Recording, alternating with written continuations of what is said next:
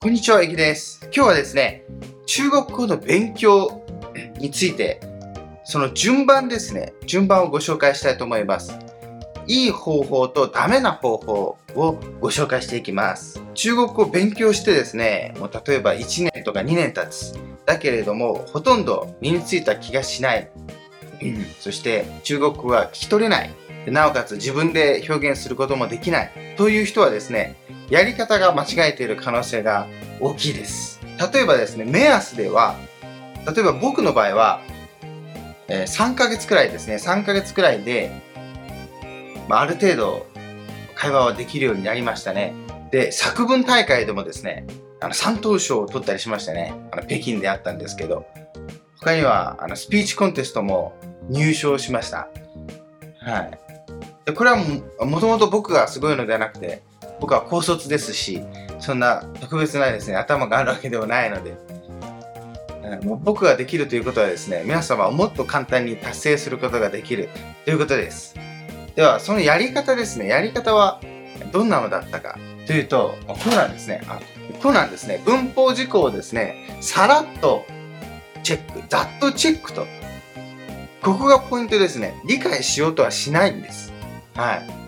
というのも、まあ僕自身理解できませんでしたから、まあ、実際理解はできないと。その後に使う。使うというのは、何でもいいんですね。アウトプットってことですね。例えば、あの、中国の人と話すというのでもいいです。で話す以外にもチャットをするとか、あとは読むでもいいですね。たくさん読む。まあ、多読と言ったりしますね。たくさん読むとか、たくさん聞くですね。多聴なんて言ったりしますが、映画を見てもいいですし、ドラマですね。ま、中国とか台湾のドラマありますから、そういうのを見てもいいです。そういうので使うんですね。たくさん触れるということですね。うんまあ、例えば映画を見るのはアウトプットと言わないのかなインプットというのかもしれませんが、まあ、たくさん触れるということですね中国に触れるとその中であえてですねネイティブもしくは映画の中の人物とか音楽でもいいですけどそのネイティブの表現をチェックするんですあと自分の表現を比較するんですねなので一番いいのはですね、その自分で使う、話す、チャットするというのも、いうえー、すごく一番有効ですね。それが一番有効です。でもそれができない人は、たくさん聞くとか読むとか、受け身的なものでもいいんですけど、一番効果があるのは、やはり自分で使うんですね。チャットをするとか。で、例えばですね、その、ネイティブの人と話す機会がないよという人はですね、まあ、無料で使えるアプリもありますし、あとは有料でも学研がやってるですね、安くて1レッス200円とかで1時間くらい喋れるのかなはい、それくらいあの中国の人と会話、レッスンができるというサービスも あります。今はもう安いですからね。そんなお金かかんないんですね。コーヒー飲むより安いですから、まあ、詳しくはですね、下のブログですね。概要欄にブログ貼っておきます。そこで詳しく解説していますので、ぜひチェックしてみてください。オンラインレッスンとかもですね、お金がかかるものに関しては、やはりあの信用できる人から情報を得た方がいいですね。ちゃんとリサーチしてから、まあ、OK だなと思ったら申し込んだ方がいいですね。で、例えばそういうのリンクとかあるんですね。まあ、ここから申し込めますとか。そのリンクも偽物があったりするらしいんですが、まあ、そういうの気になる人はですね、僕のその概要欄のリンクから、えー、飛んでください。僕のブログの中で紹介してあるのは、まあ、全部本物ですから安心してください。その中で、ネイティブの表現を、ま、しっかりチェックするんです。どうやって表現するのかなとか。例えばご飯を食べて美味しいという時に、好吃っていうのは知ってるけど、あれ？他の人は不错とか言ってる。はい、可以ってなんだはい、好ってなんだ？いろんな表現があるわけですね。そういうのをですね、アンテナを張ってですね、拾い集めてくるんです。でその場合別あの別にメモしたりはしなくてもいいですね。僕自身もメモしたりはしてませんでした。何度も触れると、よく使うものっていうのは頭に入ってきます。で、ここで比較して、自分の表現とのギャップですね、それを修正していくんです。自分のどういう表現が違うのかなという感じで、これの繰り返しです。はい。で、もうちょっとまた文法事項増やしたいならそこをざざっとチェックすればいいですし、それを繰り返すんですね。それだけです。例えばじゃあ文法はどうやって調べるのかというと、えここでもですね、まあ、たくさん中国語の例文に触れるというのが重要です。たくさんの説明があるよりも、例文ですね、例文に触れていくだけでいいです。で、その場合はあまり日本語を返さない方がいいですね。日本語訳とかあまり見ないで、こんなもんかなっていう、こんな程度かな、こんな意味かなという曖昧な感じでいいんです。曖昧な感じでもいいので、それを頭の中に入れると。日本語訳があると逆にあの表現が違ったりしますから、ちょっとおかしな理解になったりするんですよね。僕も通訳とかしてて、その中国語勉強してる人もいるんですけど、表現がちょっとおかしかったりするんですよね。毎回毎回日本語に訳そうとするので、そうすると、ちょっとおかしな方向に理解しちゃったり、ということが多いですね。そういう人をたくさん見てきました。なので、まあ、あまり日本語は返さない方がいいですね。もちろんこの僕の YouTube ですね、チャイナサプリ YouTube、それからブログでは文法も HSK1 級の文法から解説していますので、まあ、それをですね、ざらっとチェックしていただければ OK です。全部理解する必要はないです。その中でたくさん例文を紹介していますので、ネイティブ音声で紹介していますので、例えば動画ですね、その文法レッスンの動画があります。それを、まあ、HSK1 級とか2級、まあ、2級くらいまででもいいんですけどね。まあ、もっとしっかり見たいという人は3級くらいまで、まあ、ほぼ3級くらいまでが文法の方法のほど、ほとんどがその HSK1 級、2級、3級で網羅されますから、中国語は文法少ないです。なので、まあ、2級くらいまでの動画をですね、ざらっとチェックする。全部見てもいいですね。1回見て、もうそれで終わりです。理解しようとすると、泥沼にはまりますから、終わらないですから。うん。だからそこであまり時間を使わないようにしましょう。つまなくこう。これの繰り返しですね。これを繰り返すと。はい。で、これが、まあ、上達ですね。上達道ですね。これをですね、繰り返していれば、まあ、3ヶ月とか4ヶ月くらいでですね、ある程度表現できるようになります。では、ダメな方法ですね。よくある方法、1年2年勉強していても上達しないという人は、このような方法で勉強している人が多いですね。まずはま文法を完璧にすると。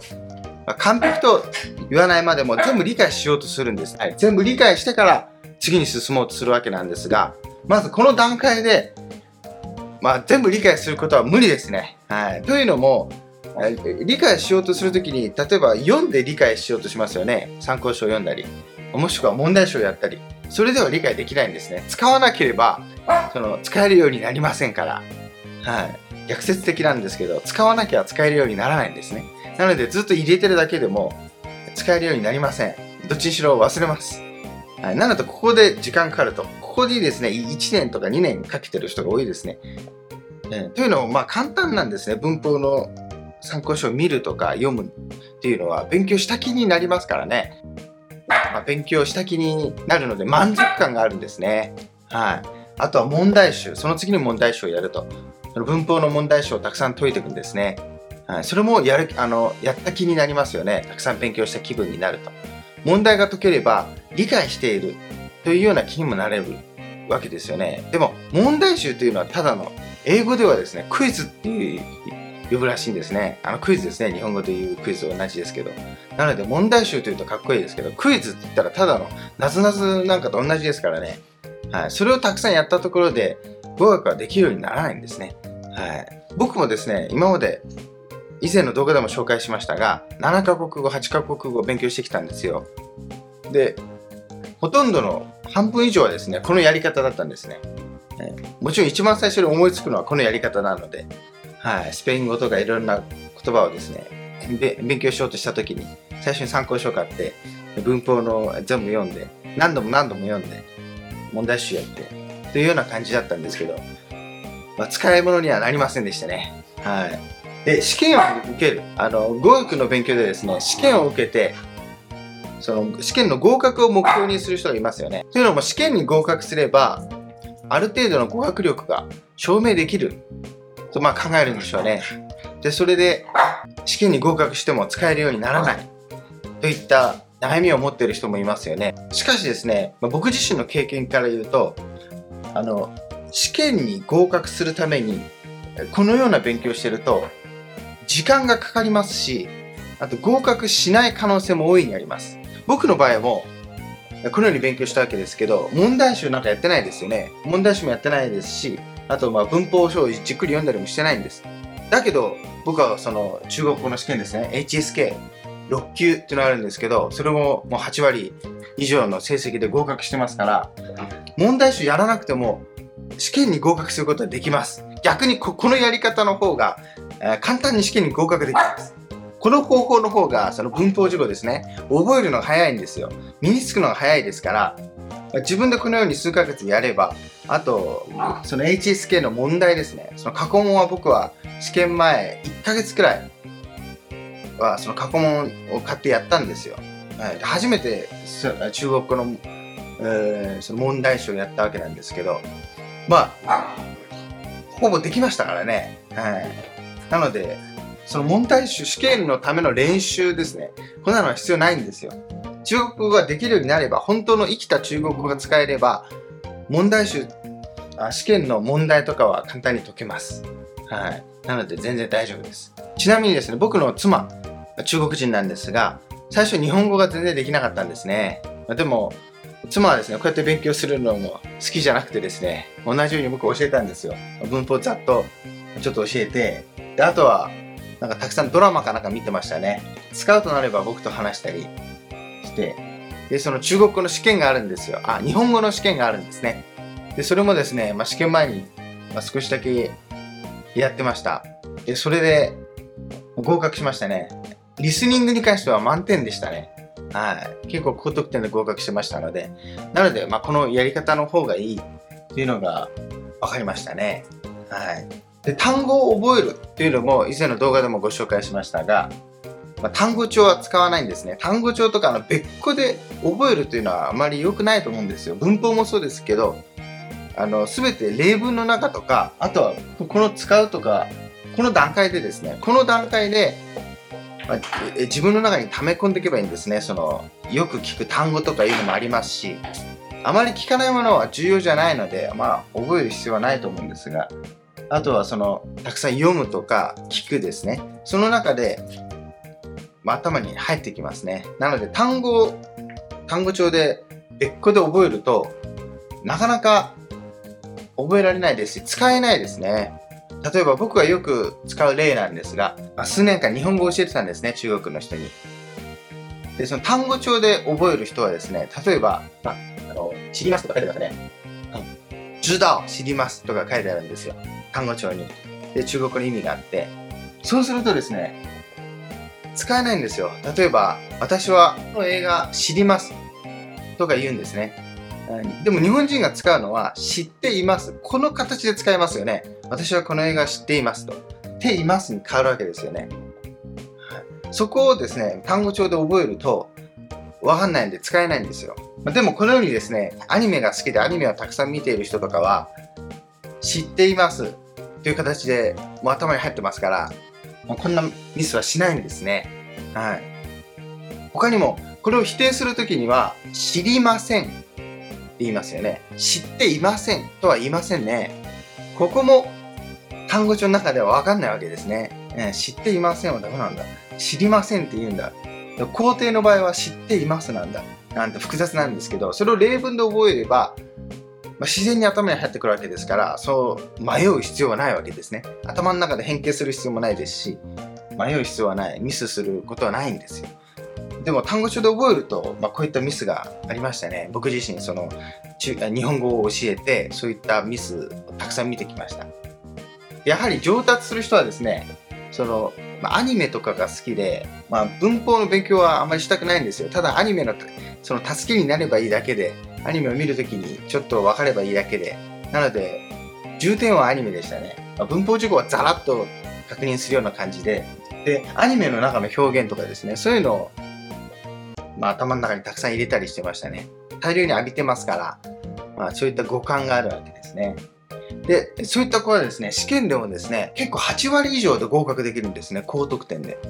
逆にですね、その、矛盾しているような感じなんですけど、一生懸命勉強する人、教科書とか参考書読んで勉強する人っていうのはいるんですよ。あの、ガリ勉的に一生懸命やってる子いるんですよ。まあ、そういうのを教師側としては好きなんですけど、そういう学生は好きですが、てあの試験となるとですね、点数はあんま取れませんでしたね。合格する人も少なかったですし、あと合格したとしてもギリギリなんですね。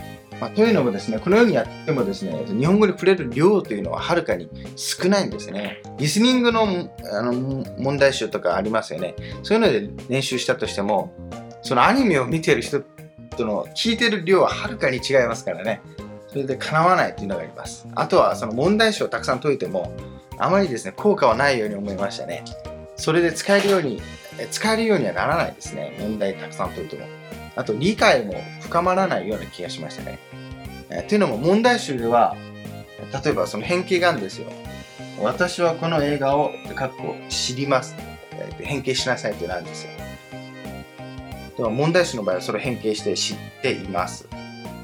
というふうにやるんですね。例えばこの間がですね、まず知りますを手に変えるんですね。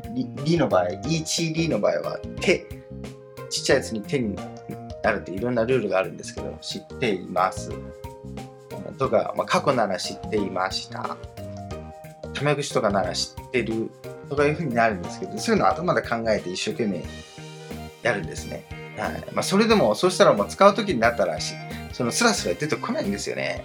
えー、そういう習慣がつくと。うんゆっくり分析してですね、それを変形して、という習慣がついてると、もうあまり話せるようになりませんね。それならもうもともと出来上がったものですね、例文とかその会話とかを一気に大量に浴びるんです。そうすればだんだん五感がついてきてできるようになります。はい。なので、まあ、この勉強ですね、その参考書、問題集、試験、過去問、全部捨てましょうと。ちょっと極端ですけど、僕は本気で、半分本気で言ってますよ。こういうのがあればですね、使えますからね。使わないともったいないという気持ちがありますよね。はい、そういうのをメルカリで売ってしまいましょう。はい まあ、試験受ける人は、まあ、過去問はですね、あった方がいいかもしれませんが、そのまあ、文法とかはですね、まあ、僕はあの解説してますから、あのネイティブ音声の例文たくさん入れてますから、はい、参考書よりもいいですよ。自分で言うのもあれですけど、参考書よりも役に立つと思いますけどね。皆さんはその文法をざーっとチェックして、えー、その後、まあ、使う具体的な方法はですね、下の概要欄のブログをチェックしてください。そこでたくさん使うと。この方法でやってみてください。皆さんの中国の勉強を応援しています。無料メルマガでもですね、詳しく勉強の方法とかヒント、中国の知識を紹介していますので、ぜひご登録ください。では少しでもためになりましたら、いいねお願いします。チャンネル登録まだの人はぜひチャンネル登録もよろしくお願いします。ではまた次回の動画でお会いしましょう。さよなら。